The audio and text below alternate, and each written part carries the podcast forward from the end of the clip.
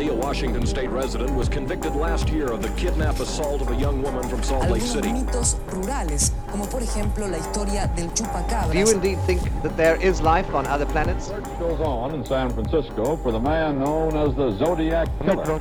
de la comisaría tercera de San Isidro, vivía Robledo. Earlier today, Milwaukee police chief provided more details on a case he says filled him with utter horror. Hola, esto es La Sexta Pata. Yo soy Lisandro Parodi. Y yo soy Cherry Vecchio. ¿Cómo estás, Cherry? Bien. Quiero empezar este, este episodio mandando un saludo antes de que me olvide que lo tengo que hacer. Bien, Pues lo prometí y nosotros nos debemos al público. siempre. Un saludo para Charo Márquez, arroba Cafés Amor, a quien queremos y bancamos y nos los anduvo recomendando. Eh, y a Rayo también, pues también le queremos y nos acompañó a pegar stickers el otro día. Bueno, a mí, a vos no, realidad. Así que nada, y a toda la gente que nos encuentre por los stickers, porque a mí me parece muy bizarro si alguien efectivamente llega acá por los Sí. stickers, sobre todo Nos porque... escribieron por el- eh, de que habían encontrado unos stickers que, que habíamos pegado, para mí, lo cual para mí es maravilloso. Hermoso, me encanta. Me gusta mucho el arroba Amores Café. Cafés Amor. Café es amor, perdón, perdón, lo dije mal. y es casi lo mismo igual. Es, este, es re lindo porque el café es amor. Creo que tiene dos cafeteras. Tiene dos cafeteras. Eh, sí, porque su bio antes, o ahora, no sé si la sigue teniendo, era algo como madre mm, madre orgullosa de dos cafeteras o algo así. Same. ¿De qué, se- ¿De qué seríamos madres orgullosas nosotras? Del podcast. Madre orgullosa de un frasco de porro. Eh, sí. Sí, yo creo que sí. Sí. Ah, y la otra vez estaba pensando algo que quería comentar en el podcast, así tipo en la primera parte en la que hablamos de cosas random, que es que encontré un programa en YouTube. YouTube, viste que el algoritmo de YouTube me conoce más que mi es madre. una maravilla. Sí. Perdón, mamá, yo sé que estás escuchando esto y después me vas a decir que no querés que hable, que, que no querés que bardee. arre. Y me parece un programa, se llama Crime Scene Cleaning, que básicamente es un programa de una empresa de gente que va a limpiar escenas del crimen después de que suceden. O sea, una vez que ya la policía forense hizo toda su, su, Investigación. su labor Sí. y ya no, no tiene propósito que esté el cadáver ahí, básicamente, una vez que ya retira el cadáver, no es que ellos se encar- encargan de retirar los cadáveres, pero Claro. sí se encargan de limpiar, por ejemplo, el colchón cuando queda todo con el con la mancha gigante de desecho de un cuerpo en putrefacción. Y es como que me lo vi, vi un par de episodios, como con una fascinación morbosa muy grande, pero también muy asqueada, porque pasaban cosas muy asquerosas. Qué y encima horror. era muy gracioso porque había tipo una torta muy tipo Stone Butch, así como musculosa y como que decía, bueno, hoy es mi primer día, estoy muy emocionada de, de venir acá, que justo me haya tocado este lugar en el que hay que limpiar un colchón, que, Fuerte. tipo Fuerte. residuos químicos. Y el otro era tipo un carolo eh, rubio que, les, que era como más experimentado y como que hablaban ellos se cagaban de risa y era como que estaban al lado de un colchón en el que básicamente había muerto alguien asesinado y había una mancha de sangre que poblaba todo el colchón y había un montón de moscas por todos lados, pero nada, muy interesante de... de- eh, me pareció un programa como muy interesante de contenido científico, que si les interesa ese tipo de cosas, si lo quieren ver, está en YouTube, se llama Crime Scene Cleaning, y nada, es fuertazo igual, les, les anticipo, trigger Sí, sí, warning. sí. A mí me pareció uno de limpieza de alfombras, pero no Ay, me era. encantan los no de las era- limpiezas de alfombras. No era por crímenes, sino por mugre. Y también me gustan mucho los que son el tipo de restauración de obras de arte, de pinturas. Re. Que creo que hay uno que los dos vemos, pero que nos el lo que recomendó. graba en silencio y después graba con, Exacto, el, con el audio, comentario. con el comentario. Sí. Eso es fascinante, maravilloso. A mí me encantaría como conseguir una alfombra muy sucia y lavarla, tipo, me encantaría lavar una alfombra. Es como que me, me parece que es algo que siento que me daría mucha satisfacción en la vida. Sí, sí, concuerdo totalmente. Bueno, Bueno, a lo que nos compete. ¿de qué vamos a hablar ¿De hoy? Hoy volvemos hoy? al True Crime. Hoy volvemos al True Crime, volvemos a los orígenes, volvemos al potrer. ¿A qué le pasaba? Este, vamos a hablar de asesinos seriales. Y primero quiero hacer una, una aclaración, este, un pequeño fact-checking, una corroboración de datos propia, que en el capítulo 0, no, en el capítulo 1, cuando hablamos de Gypsy Rose, y vos me dijiste que era de eh, Luisiana, te pregunté si era Midwest y después comenté que íbamos a ver mucha gente del Midwest, del medio oeste estadounidense, porque ahí estaban casi todos los asesinos seriales y no es tan así. Tengo No acá así. una lista que podés ver de Sí. asesinos seriales por estado. Y lo que está subrayado son los del Midwest. Los que están marcados son los del Midwest. Puedo decir que dentro de los 15 principales estados con más eh, víctimas de asesinos seriales, Estado de Estados Unidos, ¿no? estados de Estados. Unidos, sí, sí, 5 del Midwest. Hay más del sur, ¿no? Está Texas, Florida, Georgia, Luisiana, eh, Carolina del Norte, Virginia, etcétera. Ajá. Pero bueno, qué sé yo. En segundo lugar, el Midwest. Estoy viendo California Serial Killer Vic- 1628 víctimas de asesinos seriales en California, pero que durante toda la vida, Sí, igual me parece un montón. es muchísima gente. Sí, no, es mucha gente. Pero bueno, ese era un, un pequeño fact-checking que quería hacer. Igual siento que Florida es como un estado medio que los misma gente de Estados Unidos es como es como Sí. como Uruguay para nosotros. no, mentira. El Uruguay es un país, ya sabemos. Igual yo hablé con gente de Uruguay que me dijo que no le ofende que jodamos con que Uruguay es una provincia. Porque es gente del bien. Yo Sí. creo que es gente del bien. Es gente del bien porque tienen porro y aborto legal. ¿Qué les importa lo que hacemos nosotros que acá estamos peleándonos a facazos por cualquier estupidez? Que hay un meme muy gracioso que estaba dando vueltas hace un tiempo por internet que es que pongas tipo tu fecha de nacimiento más la palabra Florida Man, tipo hombre de Florida, en Google y que veas lo que te salía. Tipo, y era como Las nada. noticias. Claro, era un meme y era que siempre salían cosas muy graciosas. Porque es como un, un tema recurrente. Florida Man, o sea, hombre de Florida, hace tal cosa. Hace, hace tal cosa, pero algo Y siempre es, Siempre es es algo algo bizarro, rarísimo, extraño. De hecho, ese chabón que, que lo habían detenido porque atrás tenía un sticker en el auto, tipo un bumper sticker, que decía, eh, me gusta chupar culos, Sí. que lo habían detenido por eso, ese chabón era de Florida. Creo que ese fue el, ori- el, ori- el original Florida Man, me Wow. parece. Pero bueno, cosas que pasan, Florida. qué gran estado. este, no sé igual que tan bien vota, ¿eh? No, no tengo idea. Medio como Yo la su política de Estados Unidos no la entiendo. Su Córdoba. Capaz, bueno, sí. Bueno, en realidad es eso. Es más nuestra Córdoba que es nuestro Uruguay. Claro. capaz. Mm, Y los alfajores de mermelada.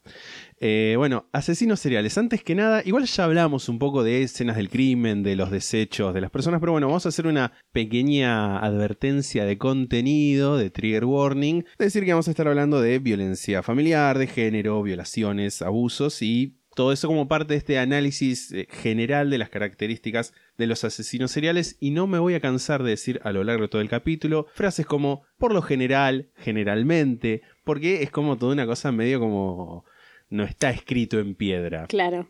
¿sí? Sí, sí. El libro que tomé como fuente principal es Serial Killers, The Method and Madness of Monsters, o sea, Asesinos seriales, el método y la locura de los monstruos es un libro del 2004 de Peter Bronsky, que es un investigador y escritor canadiense. Bransky. Bronsky, encima con B corta, tipo Bronsky. Bronsky. Bro-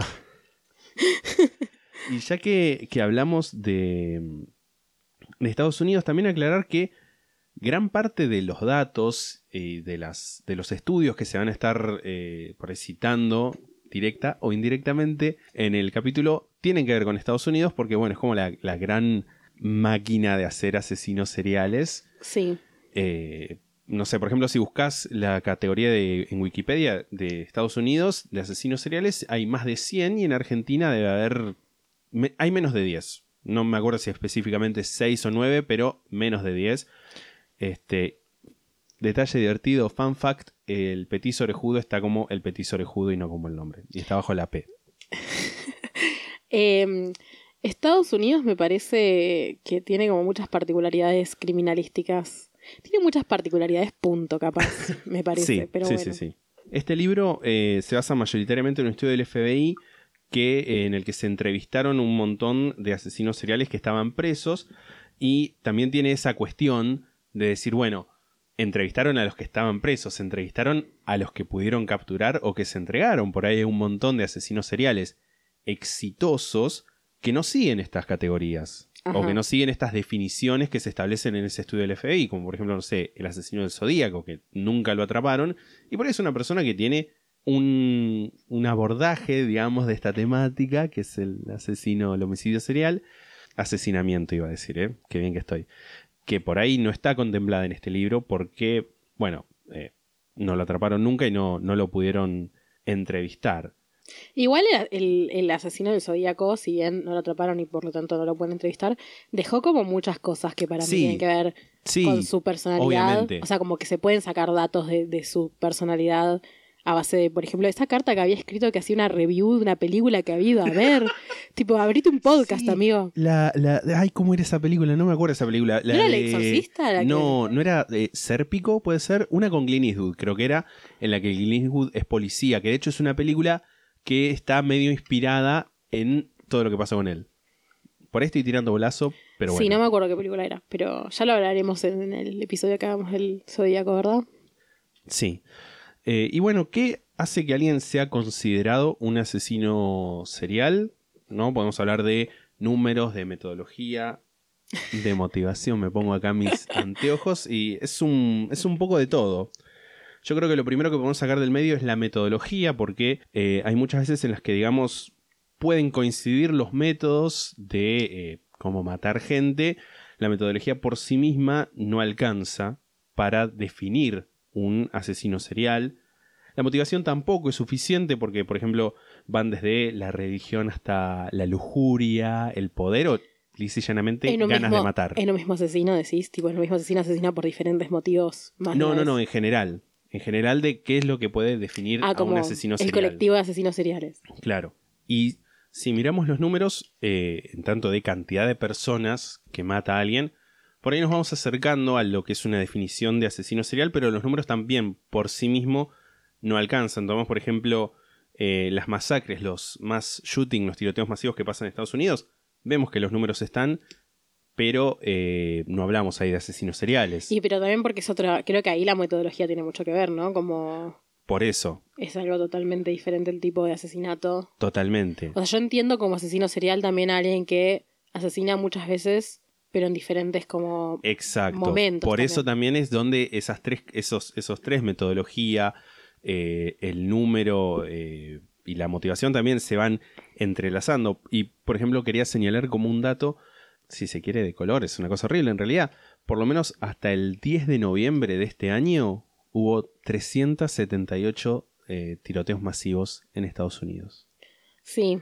Está como, hay como una epidemia de tiroteos masivos en Estados Unidos. Como que creo que los números fueron creciendo, creciendo, creciendo desde los 2000 y no paran. O sea, entras- estos son datos de Wiki- Wikipedia y entras a la página y ves que hay varios por día incluso. Sí.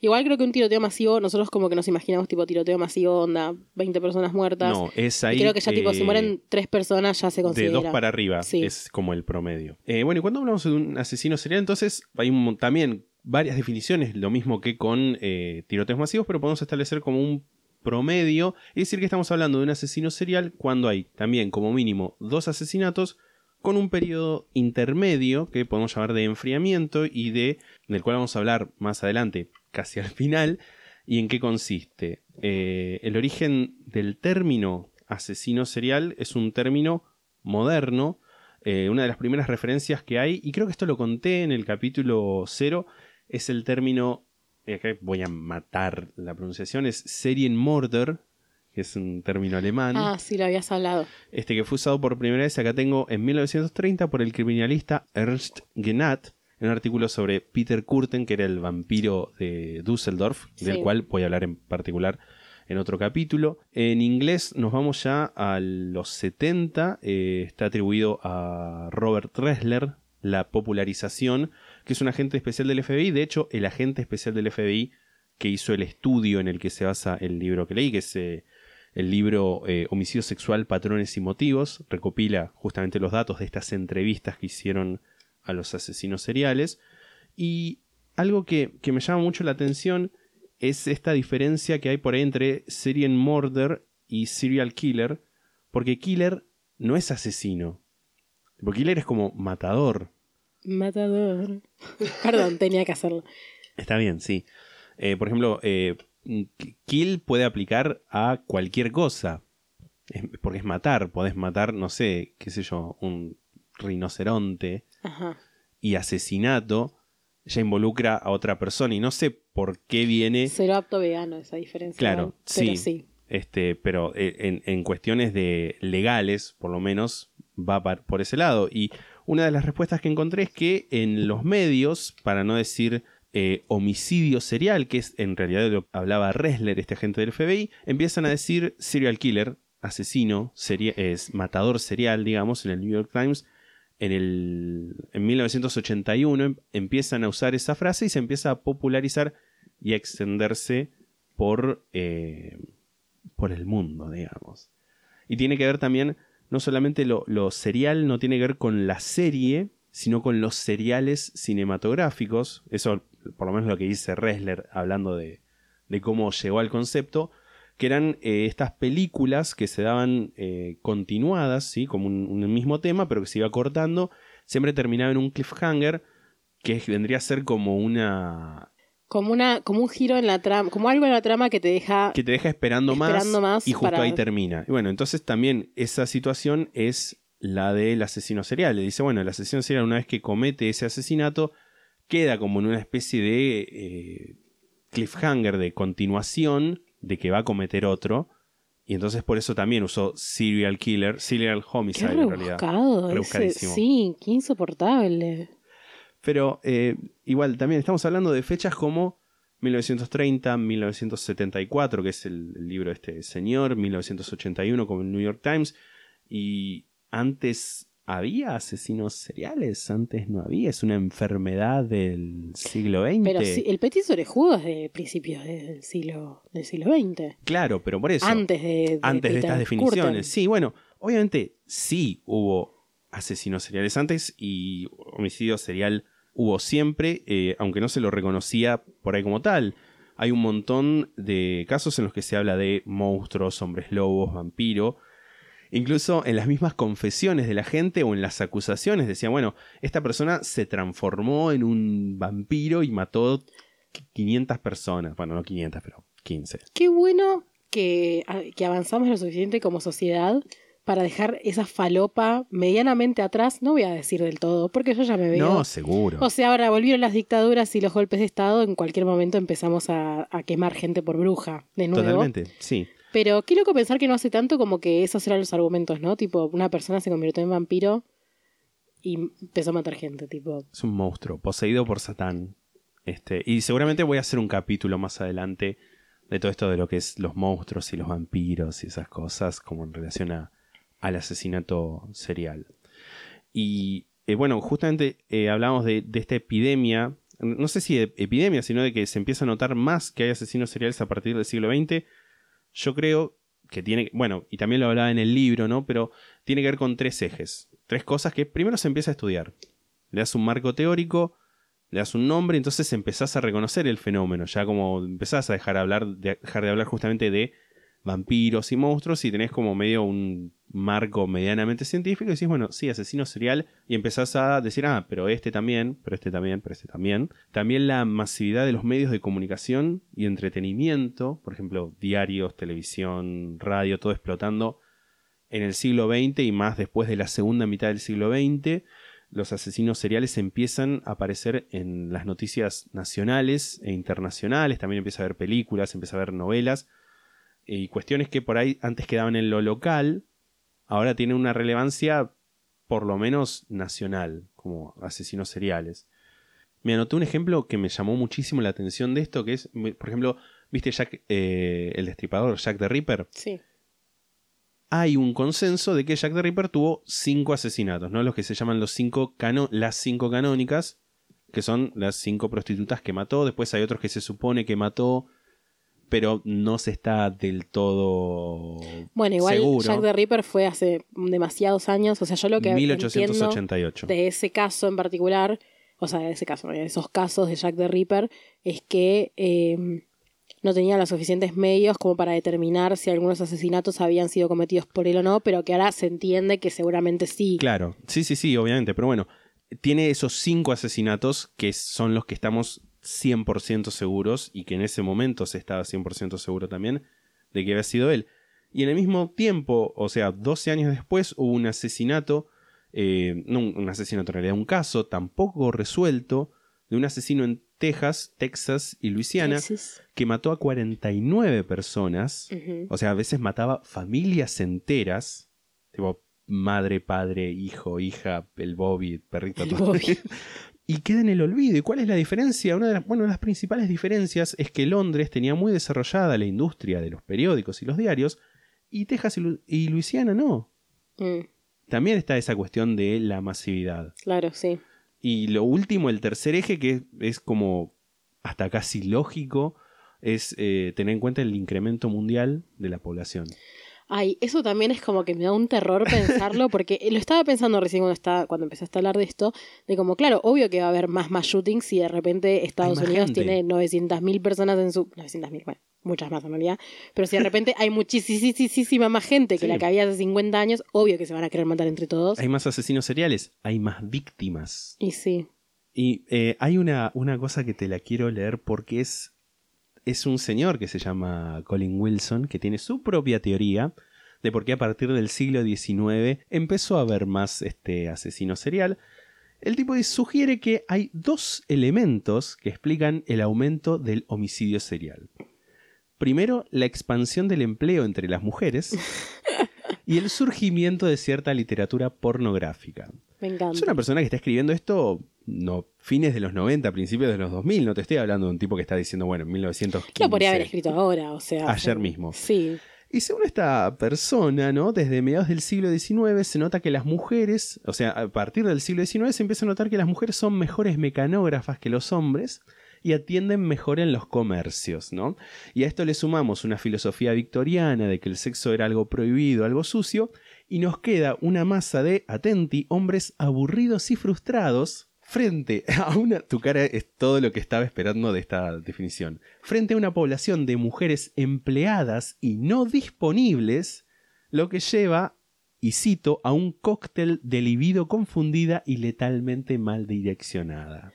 Bueno, qué, mm, qué, qué, qué, qué montón de palabras para decir tenía la pollerita muy corta, Sí. ¿viste? ¿Viste Sí, sí, la- sí. el- lo, que, lo que hace la gente? ¿Y ese tipo escribió un libro sobre esto? O sea, ¿cómo- ¿de dónde sale esta teoría? ¿Dónde... Esta teoría la cita el, eh, el señor Peter Bronsky del libro que no estaba, no lo ponía en la bibliografía, eh, estaba en la referencia, pero no sé, yo busqué, es un escritor, no era una persona, no era un don nadie, sino que era un- una persona que estudiaba supuestamente criminología. Sí, bueno, eso no nos dice nada igual, ¿no? Sabemos que la misoginia de- desconoce de estudios.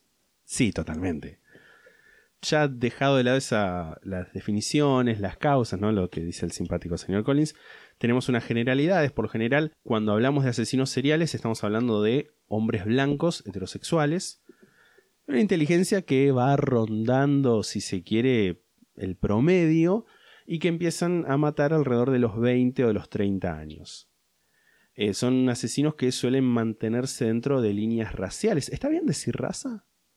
No sé. Bueno, eh, asesinos blancos, víctimas blancas, asesinos negros, víctimas negras, por lo general. Ah, sí, mira Sí. vos. ¿Y hay así una estadística de cuántos, cuántos asesinos seriales son hombres blancos? Tipo, ¿qué, tan, ¿qué tantos más son que hombres negros? ¿Y hay asesinas seriales? ¿Cuántas hay en comparación? ¿Hay muchas? Ah, alguna debe haber, imagino. Bueno, está Eileen Wuornos, por ejemplo, Sí. que la consideran una asesina serial. A pesar de que no sé si estoy tan de acuerdo con esa categoría. Pero, pero hay más. ¿Cuántas hay en comparación a, a los hombres? La, la estadística de la que habla el libro, por ejemplo, dice que eh, la incidencia de eh, afroamericanos como asesinos seriales subió del 10% más o menos. Obviamente todo esto los atrapados y Sí. eh, informados, Sí, reportados, sí. ¿no?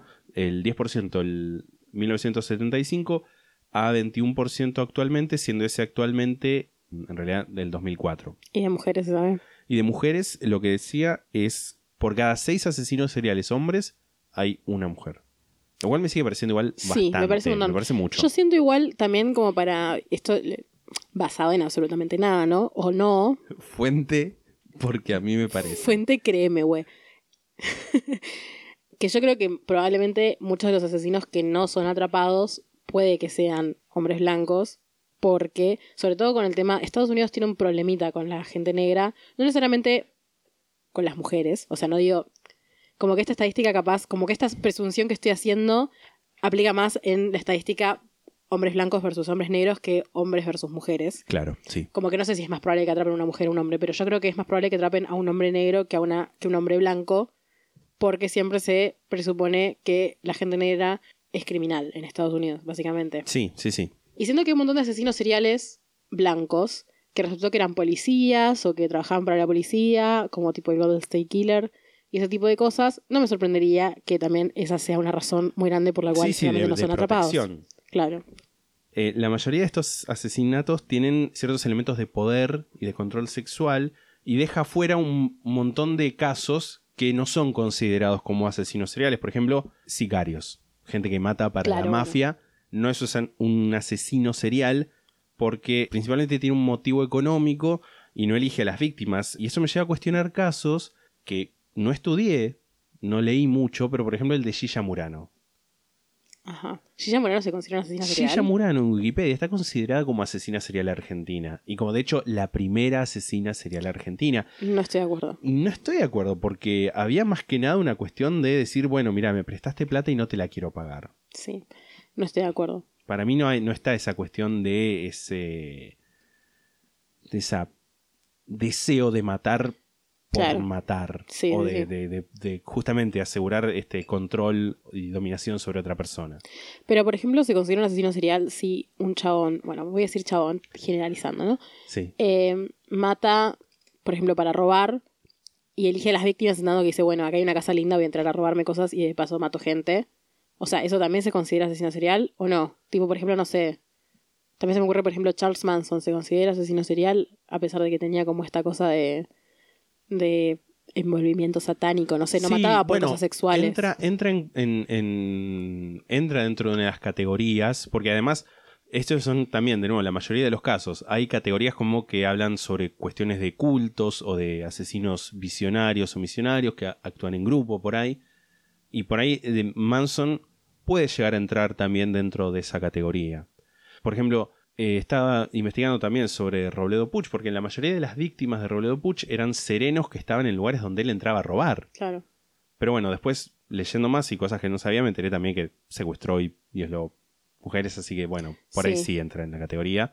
O sea, por ahí no, sí entra en la categoría. Depende también si el, el- si el, yo supongo que se considera asesino serial si es como, bueno, voy a matar y a robar, o voy a robar y a matar. Yo creo que por ahí a veces, si es como una consecuencia no deseada, puede no llegar, no llegar a ser asesino serial, pero de hecho vamos a ver casos donde sí pasa eso, que el asesino, el asesinato no es una no es una, Cosa planeada. una sino cosa que- planeada, claro. sino que sucede también. Así que es como medio también como medio Sí. líquida esa definición, Sí. para usar un término muy siglo XX. Ajá. Las víctimas de los asesinos seriales, por lo general, son mujeres y dentro de ese grupo una gran parte son prostitutas. También hay homosexuales, vagabundos, jóvenes que se escaparon de su casa, eh, adultos mayores, gente pobre en general. Y hay un profesor de justicia criminal en la Universidad de Illinois que sostiene que esta gente, cuando es asesinada, está menos muerta que, por ejemplo, una chica blanca estudiante universitaria de una zona de clase media. Y está menos muerta porque esa era gente que ya de por sí estaba menos viva.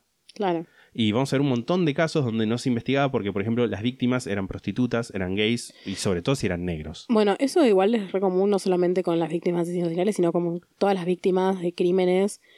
Me atrevo a decir en el mundo, pero capaz Sí. especialmente en Estados Unidos, en el que generalmente se le da mucha más pelota si la víctima es tipo una chica rubia que si es una piba negra, por ejemplo. Por supuesto. Eh, o si en desapariciones, si desaparece una chica rubia, están las noticias tipo Acá Fox tuvimos News. ese caso de, de la chica que... No me acuerdo los nombres. Bueno, acá pasa también, por ejemplo, no sé, el femicidio de Ángeles Rawson tuvo mucha más repercusión que el femicidio de esta eh, nena Candela, eh, que vivía en una villa y que tipo, nada, era, era esto, era tipo mucho más pobre, eh, era más oscura de piel. Sí, eh, el- ese titular de, no me acuerdo si era de Clarín o de La Nación, lo de la fanática de los boliches, Sí. Melina Romero. que sí. dejó la secundaria, fanática de la fiesta, los boliches. Sí, siempre como una cosa de también de De- culpabilización. sí, también.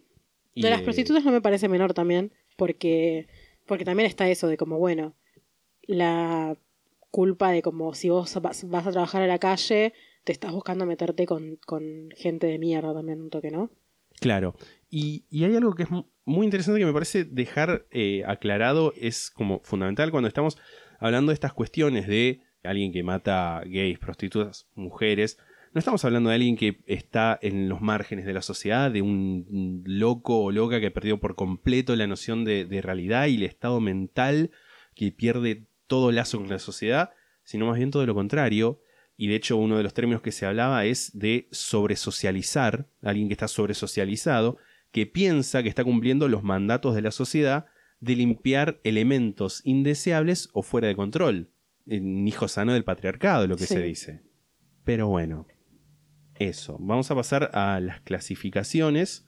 Este, y una de las que más vamos a escuchar, porque generalmente es la que usan todos, eh, una de las más populares, también una de las más controversiales, es la división entre asesinos organizados y desorganizados. Same. Same. Este, los asesinos organizados son los que plantean el asesinato, el escape, por semanas, por meses, que eligen cuidadosamente a las víctimas, las, las persiguen, las estalquean por un tiempo que consideren necesario. Son bastante difíciles de capturar justamente porque se toman el trabajo de limpiar toda la escena del crimen. Incluso esa escena del crimen está dividida en tres partes. ¿sí? Por ejemplo, donde aborda por primera vez a la víctima, donde mata a la víctima y donde eh, desecha el cuerpo. Ajá. ¿no? Son personas que por lo general eh, son competentes, tienen una buena educación, trabajo medianamente bueno y un auto que uno dice, bueno, ¿por qué dice que tiene un auto? Es más allá de símbolo de estatus, también significa que tiene movilidad propia, que no está limitado este, a lo que sería el transporte público o caminar, que sí va a pasar en otros casos, y tiene una eh, formación, ¿no? o por lo menos están informados de cómo investiga la policía. Ajá. Y acá es donde se ven los casos donde asesinos se acercan a la policía para ayudar a investigar sobre sus propios casos. Hay eh, no me acuerdo del caso ahora específicamente, pero era una persona que era como, lo tenía como, no, sí, este es un boludito que viene cada tanto. El tipo, ¿y cómo va la investigación? Se acercaba a preguntar y resulta que él era el asesino. Y, y también tiene que ver con eso, con revivir el mismo acto de haber matado. Es re común eso. También yo creo que hay un poco como una cuota de, de eso, de como saben que la policía, si ve que vos te acercás, a- si no tienen un, si no te tienen como person of interest, si tipo no te están buscando porque te tienen como sospechoso, Sí. eh, y vos te acercás como queriendo ayudar o Hola. queriendo ver como, o sea, o investigar o lo que sea, te toman como que sos un boludo y que no tenés nada que ver y ya está. O sea, y, y como que ya te, te descartan como posible sospechoso solamente por eso, por el hecho de, Sí, sí, de que, nunca lo pensarían, claro. Como un. Decir, bueno, no va a ser tan boludo de acercarse a preguntar. Claro. Pero bueno. Pero los boludos Sí. son la policía al final. Este, y por el otro lado tenemos asesinos desorganizados, que estamos hablando de lo exactamente opuesto, que es alguien que tiene fantasías muy vagas, no están muy realizadas, pero son muy intensas, y no planea los ataques, sino que ataca de una forma, digamos, espontánea, ¿sí? cuando ve la oportunidad, y también por eso es más difícil de atrapar. Porque una vez que conoces el patrón o, método que hay detrás de los asesinos organizados, puedes empezar a predecirlo, ¿no? Se conviene más o menos predecible, pero el desorganizado es aleatorio, porque ni siquiera él sabe dónde o cuándo va a volver a atacar. Y ahí se habla de una inteligencia por debajo de la media, que es socialmente inepto, sin trabajo o habilidades distintivas, same, este, que no, no tiene un auto y por eso justamente suele matar dentro de un radio cercano a su casa o su barrio. Eh, no tiene tampoco ese pensamiento de, bueno, voy a limpiar la escena del crimen, el cuerpo está en el mismo lugar donde fue asesinado y también a veces está mutilado de una forma muy violenta y el asesino suele llevarse unos souvenirs, que pueden ser pertenencias de la víctima, ropa o incluso partes del cuerpo de la víctima, y como por lo general vive solo, no tiene la misma necesidad que el asesino organizado de separar, digamos, la vida normal del lado asesino, y muchas veces cuando la policía va a investigar, al, finalmente se dan cuenta y dicen, bueno, che, esta persona puede ser que sea un sospechoso, entran a casa y encuentran que la casa está llena de evidencia, cuerpos por todas partes, porque es este, justamente un asesino desorganizado. Y hay una tercera categoría, que esto es una de las fallas más importantes de, de este modelo. Me parece que todo lo que estás diciendo es como, ¿por qué no hay que ir a la casa de alguien que recién conociste en Tinder? Por ejemplo. Totalmente. Porque te puedes encontrar un montón de cuerpos. Sí. Sí, por favor. Este, y, y esta es una tercera categoría que te decía, es la que hace que este modelo medio que quede eh, como medio me, que es la categoría mixta. Que es básicamente donde ponen a cualquier persona que no entre en las otras dos categorías y dicen, ah, no, esto es un asesino mixto. a veces hay cuestiones que lo justifican, por ejemplo, porque son dos o más asesinos eh, trabajando juntos o alguien que por una cuestión, no sé, qué sé yo, estaba en un estado de conciencia distinto este, y comete eh, el crimen de otra forma distinta, pero es como medio... No dice nada en la categoría mixta, como sí, no es ni uno ni lo otro, bueno, ¿qué es? Mixto. Hay, y te quiero leer acá, porque voy a hablar de otras clasificaciones. Hay un estudio astrológico Me encanta. que encuentra que muchos eh, asesinos seriales. Pará, ¿me vas a decir signos de asesinos Sí. seriales? ¿Puedo adivinar? No, o sea, te voy a decir, bueno, te- no, no dice específicamente el estudio que se llama eh, El Zodíaco de la Muerte, escrito por Don La- Lasseter y Dana Holiday, pero dice cuáles son los dos signos donde hay más asesinos seriales. Yo qui- quiero adivinar cuáles son. ¿Quieres adivinar cuáles son? Decime cuáles son los dos. Géminis y Escorpio. Sí. ¿Me estás cargando? Ay, Dios mío. Era obvio igual que era Géminis y Escorpio. Eh, no, Géminis y Sagitario, perdón. Ah, bueno. Perdón, disculpa. Escorpio debe haber bastantes igual, se me ocurre. Pero, saludos a toda la gente de Escorpio, Sagitario y... Por ejemplo, dentro Géminis. de esas dos, Jeffrey Dahmer, También me interesaría saber igual eh, como las... las cartas natales. Claro, tipo, no solamente como signo solar, sino tipo luna, ascendente y todas esas cosas. Eh, ¿En qué nos hemos convertido? Jeffrey Dahmer, que no, no, no recuerdo quién es Jeffrey Dahmer. ¿Quién es Jeffrey Dahmer? El que era bonito. Es que era bonito. Qué horror lo que Hay varios que son bonitos, este Sí, eh, Jeffrey Dahmer Churro. era el que. El buto, sí. Sí, el puto. El puta. El El, pata. Ese de que Géminis. Sí. Ted Bundy. Sagitario. Muy bien. Ay, Dios. Estás en fuego. Bueno, después hay un montón de nombres de gente que no conozco. Me encanta esta sección astrológica que acabamos de tener. Podemos, Podemos, tenerla podemos. todos los capítulos. Claro, cuando haya un asesino ¿De qué serial, signo es Gypsy Rose? le, le hacemos la carta natal. Listo. Mal, hay que, hacer- eh, hay que empezar con eso directamente.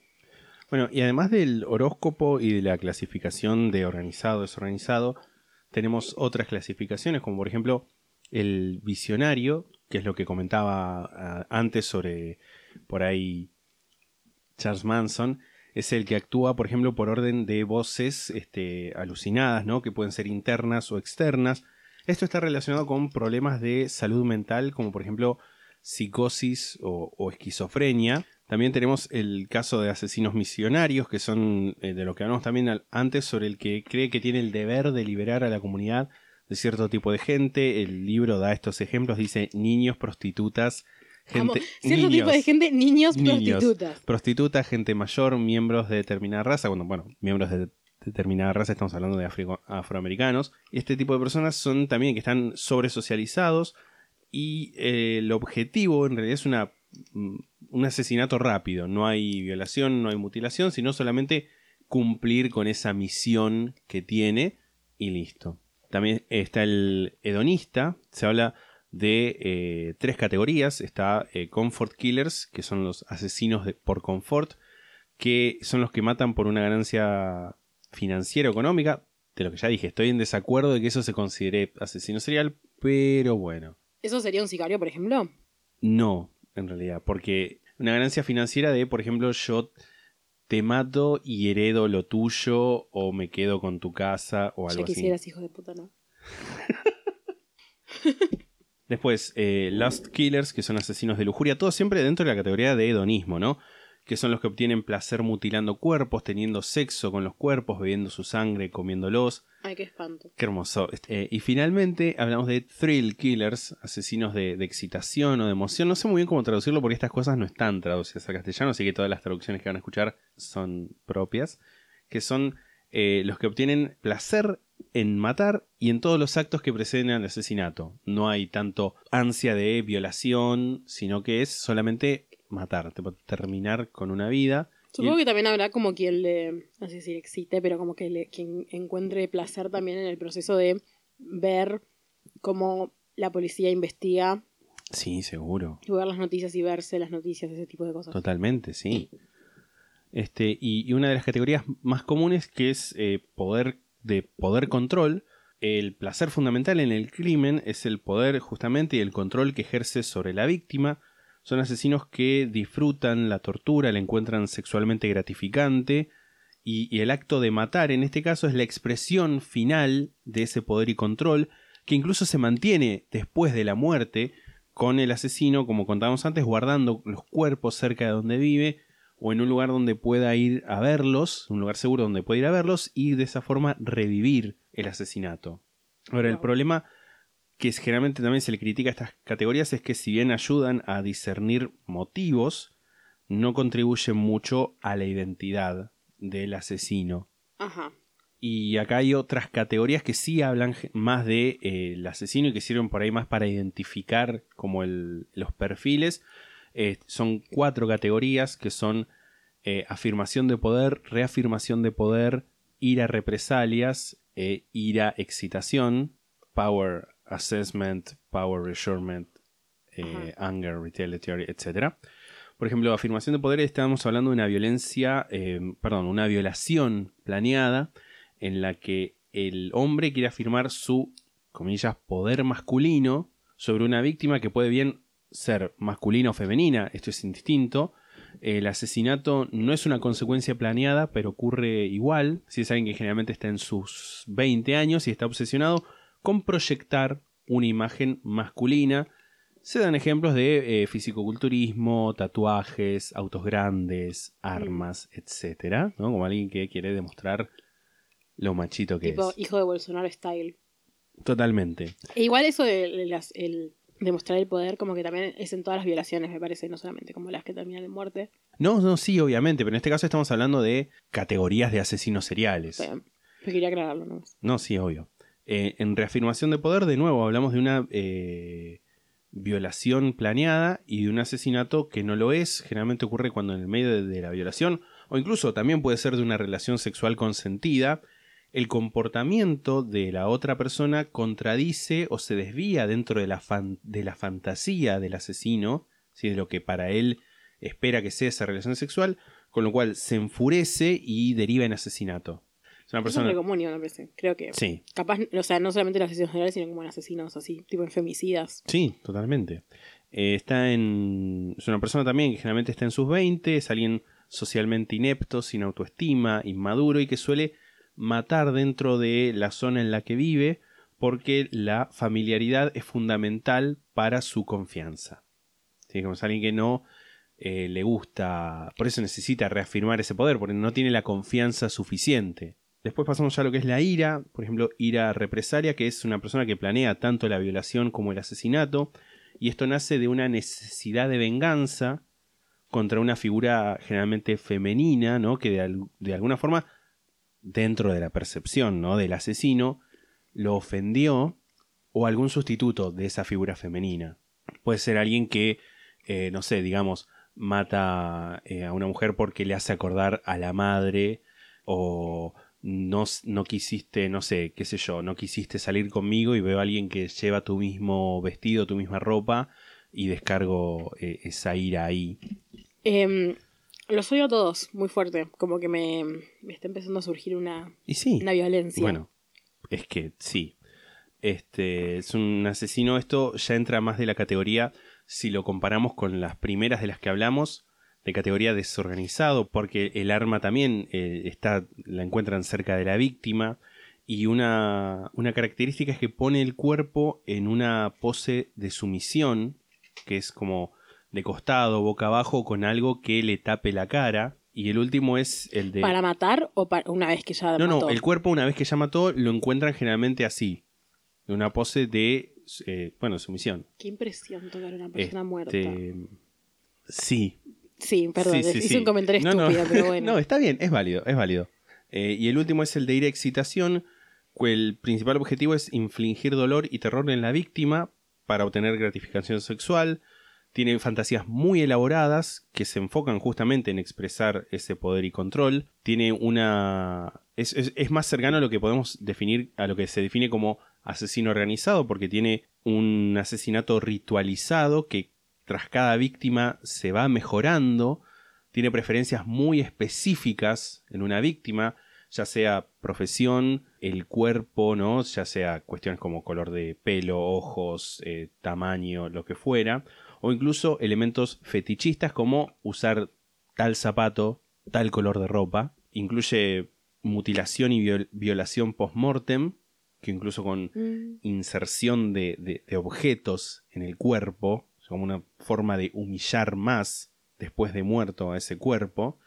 Eh, generalmente tienen un kit, ¿no? Que llevan a todas partes, que consiste, por ejemplo, en sogas, eh, el arma que utilicen, ya sea una pistola, un cuchillo, y los instrumentos de, de tortura. Es algo que llevan siempre con ellos, como un cual neceser asesino. Qué ganas, la verdad, de sí. tener todo eso siempre a mano encima tuyo.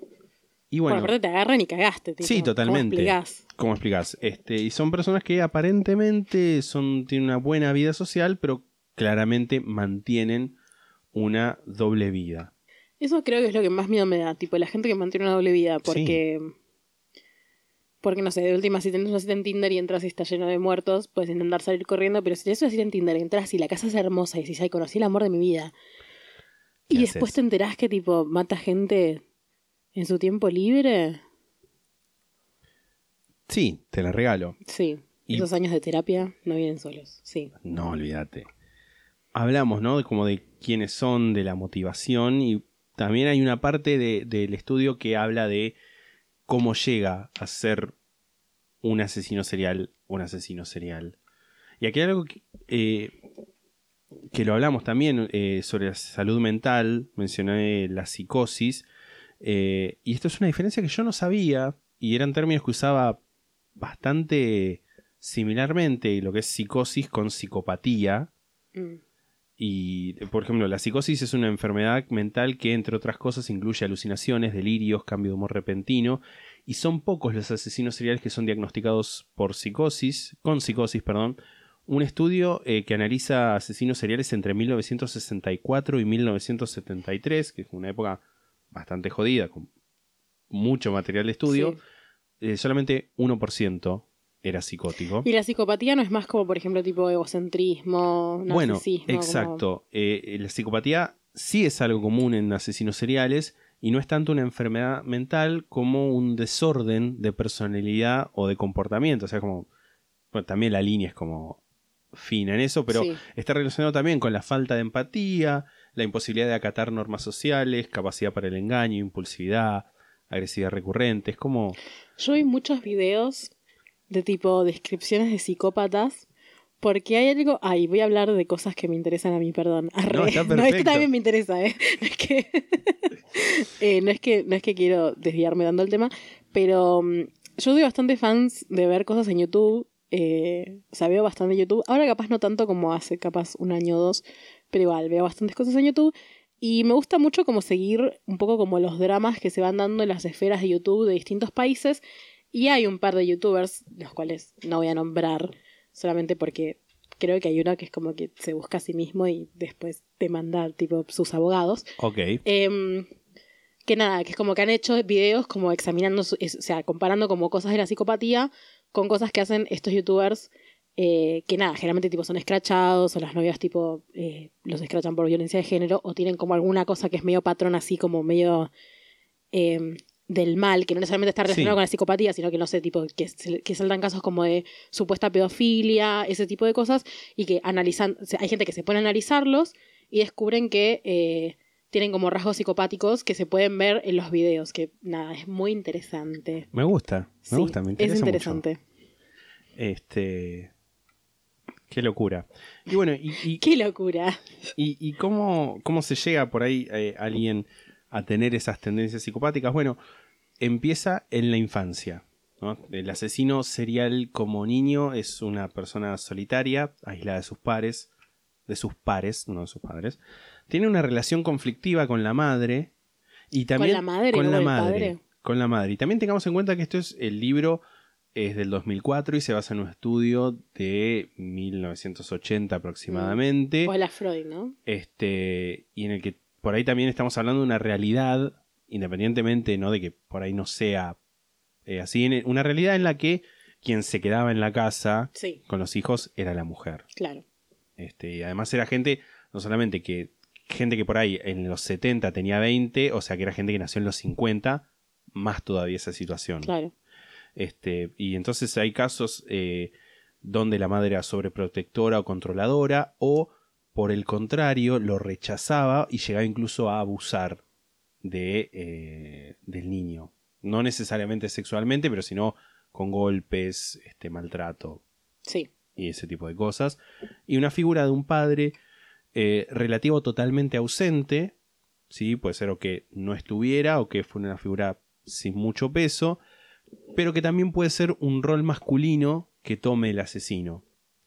Y algunos psiquiatras explican el desarrollo de tendencias psicopáticas en este niño como un mecanismo de defensa. Si un- eh, dicen un niño al que se le niega ese cariño puede llegar a desarrollar un sentido de sí mismo que excluya a los otros como mecanismo de defensa, lo cual es necesario para que el niño pueda sobrevivir al ambiente en el que está, pero avanzando hacia la adultez, ese mecanismo de defensa puede derivar en psicopatología. Mm. Sí, hay que capaz también eh, aclarar que eh, por más que un niño haya sido tipo abusado violado o lo que sea, no justifica que después se convierta en un asesino, ¿no? Ni tampoco quiere decir que todas las personas que pasan por esa misma experiencia se conviertan después en Sí, asesinos. no, además, o sea, Y acá justamente venimos a una de las partes como más debatidas dentro de todo, que es la tríada McDonald, no por la comida rápida, sino por el psiquiatra John Marshall McDonald, que básicamente también después de un estudio de varios asesinos seriales, se le encuentra tres cosas que están que él dice que son como los indicadores de que una persona va va a crecer para convertirse en un asesino serial. ajá, Empezando con tortura o asesinato de animales, piromanía, tipo provocación de incendios, que es este arson en inglés, Sí. y enuresis, que es incontinencia urinaria, es decir, mojar la cama. Bueno, esto es como que me hace pensar en tipo la importancia de un estado presente, ¿no? Porque es como si estas cosas se supone que Sí, indican que el día de mañana va a haber un asesino serial, es como, bueno, capaz si haces que una persona, un niño se corra de ese tipo de cosas, no solamente estas tres cosas que acabas de decir, sino también como lo de eh, padres abusivos o lo que sea, es tipo preventivo, ¿no? Como sí, por supuesto. si lo sacas de ese coso, capaz no se convierte en un asesino serial en el futuro. Y esto, bueno, se critica porque no es necesariamente así. Este. El, el- no es que alguien con esas tres características se convierte en un asesino serial. Y además no son tantos los casos eh, de los que se encuentran las tres características, sino que generalmente son dos y la otra se infiere o se explica la falta de la otra en relación a las demás. Y además también puede pasar que eh, alguien que exhiba alguna de esas características, sobre todo la enuresis, este, la incontinencia urinaria, puede ser estigmatizado y marcado con como alguien eh, peligroso, siendo que la enuresis también tiene que ver con cuestiones eh, más físicas y no es en sí una cuestión violenta. Por ahí la tortura, asesinato de animales Sí. y prender fuego cosas es violento y que mojen la cama no es un hecho violento per se. Sí. O sea, por ahí tiene que ver en el sentido de la reacción que se da eh, por parte de padres a veces de maltratar a los hijos Sí, que y mojan también la pienso cama. como estas cosas, eh, mojar la cama, mojar la cama, hashtag mojar la cama. Eh, mojar la cama sobre todo, pero creo que también las otras dos cosas pueden ser también como una reacción a lo que habíamos hablado antes. O sea, alguien puede mojar la cama porque tiene pesadillas soñando que los padres lo están violando o lo que sea, ¿no? Como, como una reacción a otro tipo de cosa como más Sí, profunda que está detrás, ¿no? Obviamente, y termina siendo no una causa, sino como un síntoma. Claro. Este, y, y también está el, eh, ya fuera de lo que es la triada McDonald, la fantasía, es el, rol de la fantasía como un escape de la realidad en la que el, el sujeto justamente se escapa, castiga o obtiene venganza de la figura que lo atormenta, ya sea la madre, el padre, los compañeros en el colegio. Por ahí si el niño no, no tiene tanto contacto con otras personas en el sentido de establecer vínculos positivos, empieza a, a internalizar esas fantasías y eso eh, con el tiempo va borrando justamente las líneas entre esa fantasía y lo que es la realidad y este escape de la realidad empieza a tornarse en adicción. Mm. ¿no? Como es un escape recurrente, la fantasía empieza a crecer, empieza a mezclarse por ahí con impulsos sexuales o masturbatorios Y a medida que progresa, empieza a transformarse, generalmente, ¿no? En un ensayo de acción. ¿Sí? Empieza por ahí con crímenes eh, pequeños, señala el libro, como robo de ropa, zapatos, exhibicionismo. Y si logra salirse con la suya en esos pequeños crímenes, se empieza a desarrollar por ahí un sentido de invencibilidad, de puedo hacer esto y seguir aumentando el, el tenor Soy inimputable, hermano. claro, de los crímenes. La fantasía, como decíamos, evoluciona, se perfecciona de manera tal que llega al asesinato, que puede ser incluso por accidente. Este, puede ser que, eh, no sé, no se me viene a, a la mente ahora ningún caso de alguien que, no sé, qué sé yo, estuviera acogotando a otra persona y la mata y wow. Yo creo, eh, tampoco se me viene a la mente ningún caso en particular, pero como que he escuchado Sí. casos así en los que, por ejemplo, no sé, siendo capaz no adulto, pero sí como más en la infancia o adolescencia, de como, bueno, jugar muy bruto y tipo accidentalmente, no sé, matar a tu hermana, ponerle, Sí. de como, ay, yo solo le quería pegar en la cabeza con un martillo, no pensé que se iba a morir. Claro. Ese tipo de cosas. Y eh, después de los asesinos que logran llegar a la fantasía, a concretarla ya de una forma consciente con el deseo de matar, hablan este, en las entrevistas sobre lo difícil que es el primer asesinato y lo fácil que se torna todo después de haberlo cometido. Como que lo difícil es el primero. Pero llegar porque, a concretar esa o fantasía. sea, tipo llegar o como lo difícil es el primero porque no tenés experiencia, o sea, ¿qué es Eh, lo difícil? Lo primero? difícil es animarse, por así decirlo. Mm. Claro, entiendo. lograr eh, eh, empezar como esa ese lograr ese quiebre este con la sociedad con uno mismo de lo que significa matar eh, a otra persona citando a Harry Potter romper un pedazo de tu alma Ajá. sí Eh, em, claro, entiendo.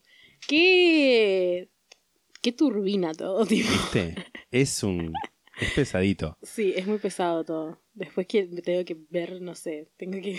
Bob Esponja Sí, mal. La película de Bob Esponja para desintoxicarme. y lo último de lo que te voy a hablar son de las fases que son también de nuevo ¿Los generalidades sí Perdón, soy una estúpida. La primera es la fase disociativa aura. ¿No? Se cruzan Ajá. las fronteras que separan la realidad y la imaginación. Se empieza a disociar justamente después de un mucho tiempo de fantasías repetidas y que se van perfeccionando. Y la parte de aura, supuestamente, es como que, de nuevo, lo que dicen los asesinos que pasa es que se empiezan a agudizar todos los sentidos, todo tipo de miedo a represalias, castigo, la moral, todo eso pierde cualquier tipo de poder que tenía en reprimir las tendencias homicidas. Qué loco eso, ¿no? Ay, me... Y es como, sí, porque es como, como si estuviera en el efecto de una droga, básicamente. Mal, es como que me hace pensar en como yo y mis propias disociaciones. Porque yo he disociado bastante. Uno que disocia, pero no, nunca con fantasías homicidas, más tipo Claro. como, no sé, me voy a morir, o tipo como perder contacto con la realidad de otra forma, capaz, Claro, pero no sí, como sí, sí. pensando como, Voy a salir a matar gente. claro. La segunda fase es la fase de eh, trolling, cazar y acechar. Y dejé la palabra trolling en particular porque es no el trolling eh, tipo que consideramos en internet de alguien que viene a decirte estupideces, sino trolling que es la no, acción... no trolling de tipo el call center de Marquitos Peña. Claro, no, sino es que trolling, que esto lo aprendí cuando leía esto, es cuando vos tirás una, estás en un bote y tirás una red para pescar. Ajá, ¿y, cómo, y cómo, cuál es la relación acá? La relación es que el asesino serial como que empieza, después de la fase disociativa, a buscar una víctima. Ajá. Que es justamente la búsqueda de encuentro, la concentración total una vez que encuentra esa víctima para llevar a cabo el asesinato. Que la búsqueda también puede ser simple o compleja, puede ser directamente desde ir en auto y decirle a alguien, che, te, te alcanzo. Este, o, eh, bueno, algo más elaborado, engañar pidiendo ayuda. Por ejemplo, una de las cosas que hacía Ted Bundy era iba a los centros comerciales, recorría un montón, él tenía un, Yeso. un yeso falso y le pedía a alguien, ay, ¿no me ayudás a subir esto al auto porque estoy con el yeso, no sé qué? Tan, bueno, Sí. esa parte justamente. Y acá te voy a leer una cita que si te parece turbio todo lo que te estoy diciendo, mira esta cita. Un asesino serial puede ser un extraño, pero solo para vos. Él ya está bastante familiarizado con vos cuando te elige como su objetivo. Vos no sos un extraño para él. Me mato. Igual también pienso, no sé, ponele. Siento que me va a ir a buscar la policía después de, de autorreferenciarme a mí cuando estamos hablando de asesinos seriales. Pero pienso, por ejemplo, no sé, hay un montón de gente que yo conozco muchísimo porque la vengo stalkeando un montón de años, Sí. porque me gusta odiar gente, vamos a decirlo. O sea, ¿quién no tiene a alguien que le gusta stalkear que no se sabe bien de dónde dice salió? este estúpido o estúpida. Claro, y como que no, no los mataría igual, no sé, como que pienso que capaz, no sé si es tan insano como stalkear a alguien, sobre todo en una, bueno, capaz Ted Bundy que es de hace muchos años es otro tema, pero capaz ahora que como que No, no, todo, no, todo que el mundo pone su vida en internet, Es que no está, eh, claramente no está mal stalkear a alguien. yo estoy está- segura de que hay un montón de gente que sabe toda mi vida y que yo no sé nada de ellos. este, O sea. Lo que está mal, claramente, es stalkear a alguien con el fin de matarlo. Sí, sí, sí. Pero bueno, es como que uno habla de uno mismo y dice, ay, qué gracioso, yo hago lo mismo que Ted Bundy, solo que no, No, llega a matar. Claro, no, bueno, eso es una de las cosas que me había notado acá. Pam, pam, pam, pam. Eh, digo, en el, eh, digo, yo mismo, me voy a Digo. leer. En el capítulo 0 hablamos de cómo uno puede ver en sí mismo algunos comportamientos de asesinos seriales. Hablamos de cómo en muchos casos los asesinos más horribles son sometidos. eh, no, perdón. Los asesinatos más horribles son cometidos por personas que eran buenos vecinos, que siempre saludaban y que son gente como uno. Eh, y eso no es del todo correcto. Y lo que estamos viendo ahora es que los asesinos seriales son todo menos personas promedio. eh, y cualquier rasgo de normalidad es como parte de un engaño ultra elaborado que, que llevan a cabo como para distraer de sus tendencias homicidas. Que eso también es como un rasgo psicopático, ¿no? Como Totalmente. emular, tipo, aprender lo que. Es medio como los aliens que simulan ser humanos, tipo ese tipo de cosas, como aprender Exactamente los igual, rasgos, sí. el- cómo actúa la gente en sociedad y emular eso, pero como que se nota igual que es como Claro. que no. Sí, sí, sí. Después de la parte de stalkeo, viene una parte que se saltean los asesinos desorganizados, que es la parte de persuasión, seducción. El asesino desorganizado, una vez que te ubica, medio que te, mata. Sí. Es en la que en esta fase se busca seducir a la víctima para llevar a una posición vulnerable, ¿no? Por ejemplo, disfrazarse de oficial de policía, una conversación inocente para sacarte información necesaria, buscando puntos débiles, etc. Y después, inmediatamente posterior a esto, viene la parte de la captura, que es tan simple como entraste a una habitación, cerrar la puerta, ponerte una esposa o un golpe que te deje inconsciente. Y después viene el asesinato Mm. que acá se vuelven a encontrar los tipos de, de asesinos con diversos métodos. Por lo general, los asesinos desorganizados prefieren despersonalizar a la víctima, así que generalmente la persona está inconsciente durante el asesinato, porque no, no les gusta tener ningún tipo de interacción, no les gusta sentir, pobrecitos, ¿no? No les gusta sentir que están matando a alguien vivo, sino como Claro. que prefieren una interacción con algo que medio que sea como un objeto, casi como una muñeca. Y los asesinos organizados, dice el libro, esto no sé si estoy, no lo corroboro, pues Ajá. mi estudio no, no, no es tan profundo, suelen preferir la asfixia como método para terminar la vida de la víctima, y por lo general no hay una mutilación del cuerpo, sino por ahí solamente lo que eh, sea necesario para hacer difícil reconocer el cuerpo. ¿No? Yo me imagino cara, este, huellas dactilares, etc. La parte que sigue es la parte de Totem Trofeo Memoria, Ajá. que es en la que se lleva a cabo un ritual para tomar un souvenir del cuerpo. También acá hay diferencia. Por ejemplo, el asesino organizado lo que hace es saca una foto, graba un video antes y después de matar a la persona. Y el asesino desorganizado se lleva generalmente algo de la víctima, como había hablado antes, eh, ropa, una pertenencia, parte del cuerpo de la víctima para tener como recuerdo, que puede incluso mostrárselo eh, a víctimas futuras, ¿no? Antes de matarlas, o lisa y llanamente para comerlo. Hay gente que hace eso. Mm, tipo, se lleva un bueno, y siento un poco más sano comerlo que tener tipo, ah, no, acá está mi frasco de dedos, tipo, como un olor, boludo, un asco, tipo. Bueno, hay un montón de casos donde pasa que alguien tiene eh, o en el sótano o en un cuarto un montón de partes de gente muerta y hay un olor tremendo y los vecinos se quejan y nadie hace nada.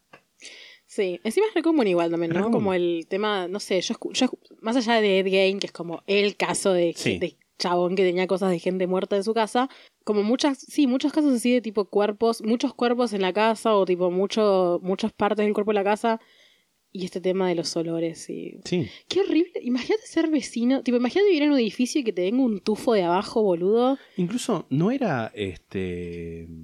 Poco. Eh, John Wayne Gacy. John Wayne Gacy, ¿no era que él llevaba gente al departamento y en el departamento había un olor inmundo? ¿Sabes que no me acuerdo? Creo que era, creo que era el caso de John Wayne Gacy que llevaba eh, tipos a su departamento con fines sexuales y el departamento olía a muerto y todo y era como bueno ya fue Había otro caso de un tipo, de un gay también, del, como de los 70, pero que no era John Wayne Gacy, que también era algo parecido, que él tenía como un montón de gente muerta, tipo en el placar, y que encima era como algo así como que en- al principio los metía como abajo del del parqué, pero es Sí. como que después se le agotó el, el Mm. espacio porque ya había muchos muertos, entonces se empezó a meter tipo en el armario y como que seguía trayendo tipos para cogérselos y se los cogía antes de matarlos. O sea, como en el momento decís, bueno, sí, ¿sabes qué? Se los cogía con el consentimiento de la Sí, otra sí, persona, o sea, no es que los retenía, era como, ay, bueno, un poco raro esta casa, pero voy a coger igual. Andate, hermano, por Tantas favor, te lo ganas de pido. coger vas a tener Claro, aparte es como, si olés algo que no identificas el olor, huí de ahí. además el olor que puede llegar a tener tantos partes de cuerpos Sí, no, en no. descomposición Sí, inmundo no me lo quiero ni imaginar. no lo hagas No lo hago. por favor. Eh, y llegamos a la última fase, que es la fase post-homicidio, que es después de, claramente después de cometido el acto, eh, hay, generalmente pasan dos cosas, que es el asesino puede eh, sentirse bien renovado, como decir, bueno, ah, qué alivio, maté, o tener eh, sentimientos de culpa y remordimiento. E independientemente de cualquiera de las dos cosas que pasen, se desvanece. Ya sea que se desvanece, deja de sentirse bien, ¿no? Justamente tiene ese periodo de enfriamiento y después de ese periodo de enfriamiento deja de sentirse bien o se le disuelven la culpa y el remordimiento y ahí vuelve a empezar el ciclo otra vez. Qué impresión. Estoy como afectada. Tipo, desconfío de todo el mundo ahora. Sí. Bueno, sí. En especial de vos. Tengo acá, por ejemplo, si te parece, unas eh, siguientes acciones para aumentar tus chances de sobrevivir a un asesino serial. Por favor. Eh, por ejemplo, nunca... Desinstalar Tinder. Sí, primero, eh, nunca te metas en el auto, en un auto. Mm. Huí. Wow. Este Qué igual- buen consejo. Te estoy leyendo igual el resumen de todo un capítulo del libro, ¿no? Si no podés escaparte, empezá a usar eh, resistencia confrontacional verbal. Decile al atacante firmemente que te deje sola. Andate. Andate acá. Bueno, de hecho, una de las cosas que decía el capítulo es que si haces eso, tenés que hacerlo como no tipo grito pelado de la garganta, pero como subir el tono de voz para que te escuche otra gente, pero no ¡Ah, ¡Me mata! Algo así, porque por ahí eso lo excita más al enfermo. Si eso no funciona, puedes usar una eh, disuasión física moderada, que es patearlo, empujarlo un poquito en un eh, intento de como cansarlo, ¿no? Si eso falla, tenés persuasión verbal, en el cual eh, tenés que entablar una conversación con el asesino y tratar de calmarlo de la furia. Esto me encanta porque es totalmente Sí, no, es ilógico. ilógico. Tipo, Tenés que por ahí eh, challenge his fantasy, como cuestionar su fantasía, Sí, desafiar su fantasía. desafiar su fantasía y incluso intentar eh, ya en esa fase ver cómo podés escaparte. Dice literalmente acá, invítalo a un trago en un área más poblada. ¿Qué paja hacer toda esa parte? Es como que ya, o sea, a ver, si ya estoy metida en un auto y me están tipo reteniendo contra mi voluntad, como cuáles son las chances de que todo eso haga que yo salga viva de ahí, tipo, Y esta es la que me parece a mí, ¿no? A la cual tendríamos que ir todos de una. Resistencia violenta, atacalo en los ojos, garganta, genitales y cara. sí, mal, piquete de ojos. Atacalo con cualquier objeto que esté cerca, como una piedra, un palo, pegale, patealo, metele los dedos en los ojos, mordelo, mordele la nariz. Y dice, lucha por tu vida porque a este punto no tenés nada que perder. Oh my god. Wow. Bueno, acabamos de hacer un manual de cómo, cómo resistir un ataque de asesinos seriales. Todo ese capítulo de cómo sobrevivir a los asesinos seriales es un capítulo que no hay que leer para mí porque lo único que hace es fomentarte la paranoia. No para de decirte cosas, decirte. Bueno, hay que escuchar este podcast pares, también. Sí, no pares en la ruta si alguien te pide ayuda porque te va a matar. Si alguien te habla en la calle es porque te quiere matar. Bueno, el, un podcast que yo escucho del que ya había hablado, que es My Favorite Murder, ellos tienen una frase que es tipo fuck politeness, o sea, como a la mierda con ser agradable con Bueno, es lo mismo que dice el libro. Que es como preferible que Quedar como un mal educado. Claro, quedar a como que un mal educado a, estar muerto, tal cual. También dice mucho una cosa que, que me encanta, que es tipo, un adulto nunca necesita la ayuda de un niño. Esto igual es como aplica nada más como a los casos en los que son tipo como gente eh, pedófila o no sé, es que secuestran niños o lo que sea, que es como que muchas, muchas veces el approach es como intentar eh, acercarse a un niño y pedirle ayuda para algo y es como, no. Un auto no necesita que un niño le dé direcciones, no necesita que un niño lo ayude a subir o bajar algo de un auto Totalmente. tipo niños que estén escuchando este podcast, que espero que sea espero que no, espero que nadie. eh, no eh, se acerquen a adultos que no conozcan en la calle. No acepten entonces un adulto desconocido. No nada de un adulto desconocido. Por supuesto. Un capítulo que no traté del libro es el que habla sobre la sobre cómo se identifica desde el FBI a los asesinos, que eso me pareció que es interesante como para hablarlo en un capítulo por sí mismo, no solamente por el capítulo del libro, sino porque hay libros específicamente que hablan sobre lo que es el profiling o perfilamiento. Este, Perfilamiento de cejas. de, Perfilamiento de cejas. Sí, en el cual se analizan y que es fascinante como pueden decir, bueno, por un par de, no sé, analizan, mató a estas dos personas, por ejemplo, y dicen, bueno, estamos hablando de una persona de tal rango de edad, de tal rango socioeconómico, que hace tal y cual cosa, que probablemente tra- haya trabajado en no sé dónde. Para mí eso es como una locura. Todas son estadísticas igual. Siento que eso es medio Sí. falopa igual, como Sí. que tiene mucho margen de error. Sí, igual hubo, hay casos importantes donde a través del, del profiling, del perfilamiento, se pudo encontrar al asesino. De, de nuevo, igual también es falible, por supuesto. Sí, aparte me imagino que también debe tener una cuota de tipo racismo, como debe, debe tener polémica en ese sentido también. Como decir. y es como la base de datos de, de crímenes. De, de- muchas veces lo que pasa en Estados Unidos es que si te el detienen.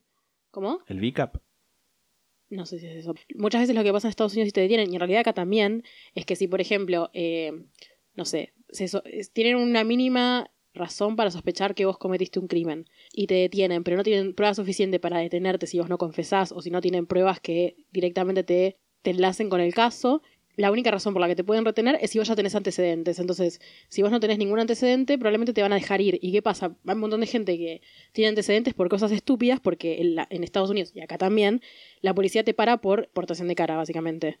Entonces, como que, no sé, si te pararon por estar fumando un porro en la calle, ya, sos- ya es un antecedente, y si sos sospechoso de alguna cosa mayor, te van a retener por más que, por más que capaz a una persona que sí hizo el crimen, claro. eh, no, lo, no lo retengan por no tener antecedentes. Tipo No. eso- y muchas veces ha pasado que por eso, por no poder retener, por no tener antecedentes, est- dejan escapar al asesino Totalmente. o al que haya cometido el crimen. Eh, no, el VCAP que te decía yo es otra cosa, es el Violent Criminal Apprehension Program, el programa de aprehensión, arresto Sí.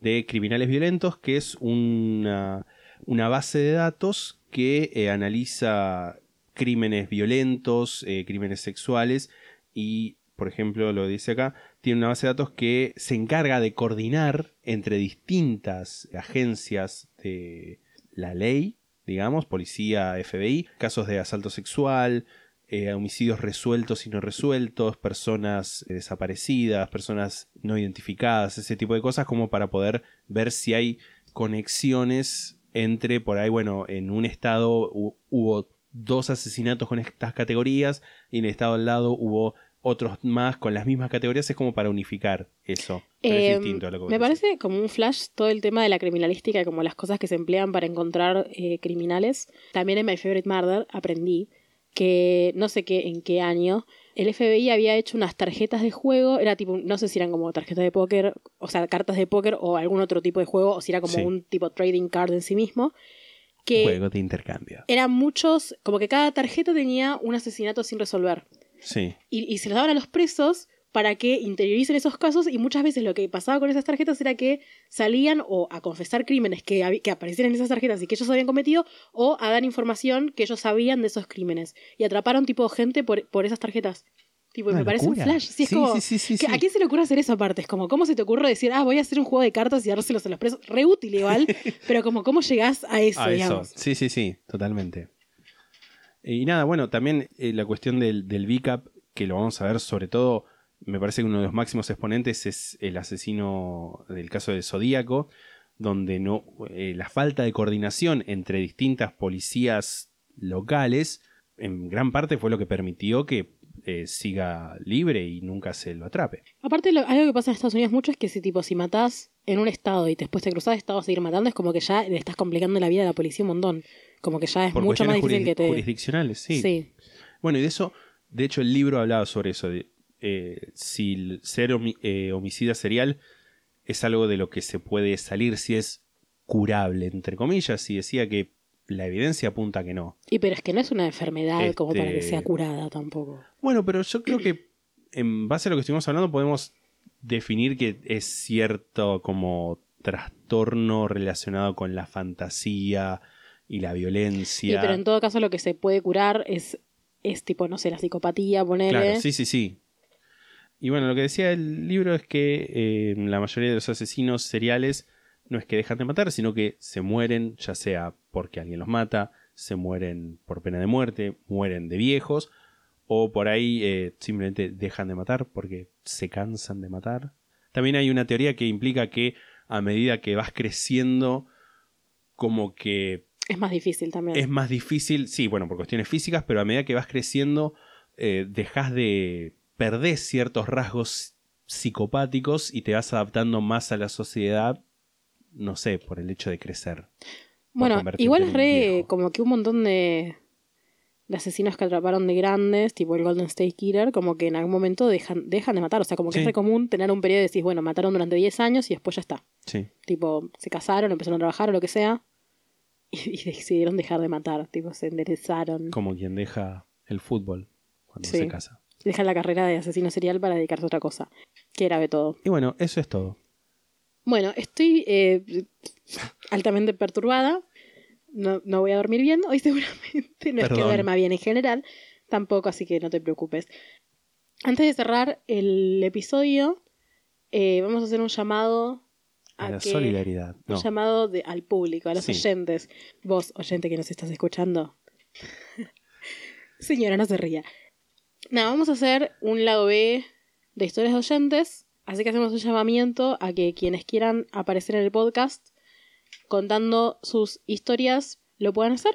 ¿Qué aceptamos? Tipo historias Historias de relativas a cuestiones criminales. Sí, yo creo o sea, que po- no podemos... del, del estilo del otro día, no sé, qué sé yo. Claro. Perdí un botón. Claro, no anécdotas graciosas. Ya capaz hacemos alguna lado B para eso, tipo. Pero eh, específicamente, ¿cómo? ¿Sabes qué? Y diría, si tienen alguna, para más adelante, por ahí, alguna experiencia sobrenatural que nos No, quieran... eso iba a decir. Yo para mí aceptamos sí, experiencias totalmente, sobrenaturales, entonces, o sea, totalmente. para mí, este, o sea, el historias de oyentes va a ser de casos de, crimina- de crímenes, pero también puede ser historias sobrenaturales, que yo estimo que van a ser menos también. Sí. Eh, y crímenes tampoco es que específicamente hablamos de Asesinatos. vía Robledo Puch, Claro, no. eh, saludé a Conchita Barreda o lo que fuera. Conchita Barreda aquí. ¿Qué? Conchita Barreda, qué horrible que bueno. así. Está bien, es sí. el caso clínico. Sí, está bien. Eh, caso clínico, ¿qué decía? Pero bueno, puede ser cosas más mundanas, si se quiere, no sé, qué sé yo. Al lado de mi caso hubo un tiroteo. Claro, no, es que en realidad apuntamos a que, Que igual es más... bastante grave. Sí, apuntamos a que sea algo más de ese estilo, como bueno, algo que les haya, como que les haya pasado en su círculo, tipo que le haya pasado a alguien que conocen o que haya pasado en su barrio. Claro, ni Eh, siquiera tenés que ser el protagonista de la historia que me contás, sino No, decir, eh, me contaron que tal cosa. Claro, sí. En mi ciudad pasó tal cosa. No nos manden la historia de tipo, no sé, Robledo Puch, como dijo Lisandro, No. porque ya la sabemos, o sea, mándenos cosas que probablemente no sepamos, tipo, no sé.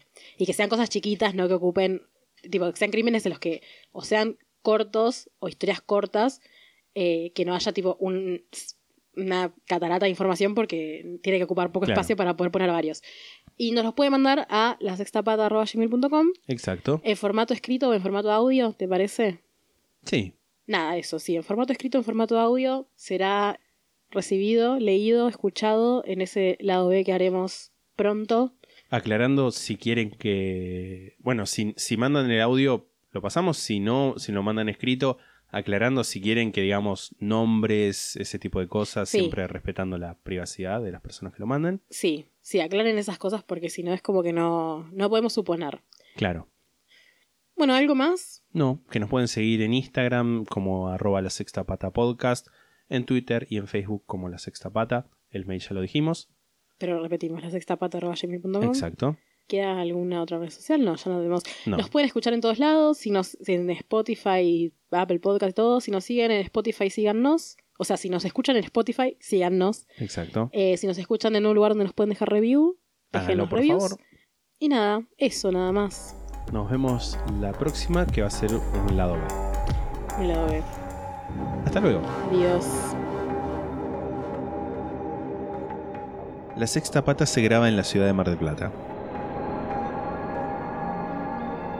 La portada fue diseñada por Melanie Devich, a quien pueden encontrar en Instagram como arroba no hago dibujitos.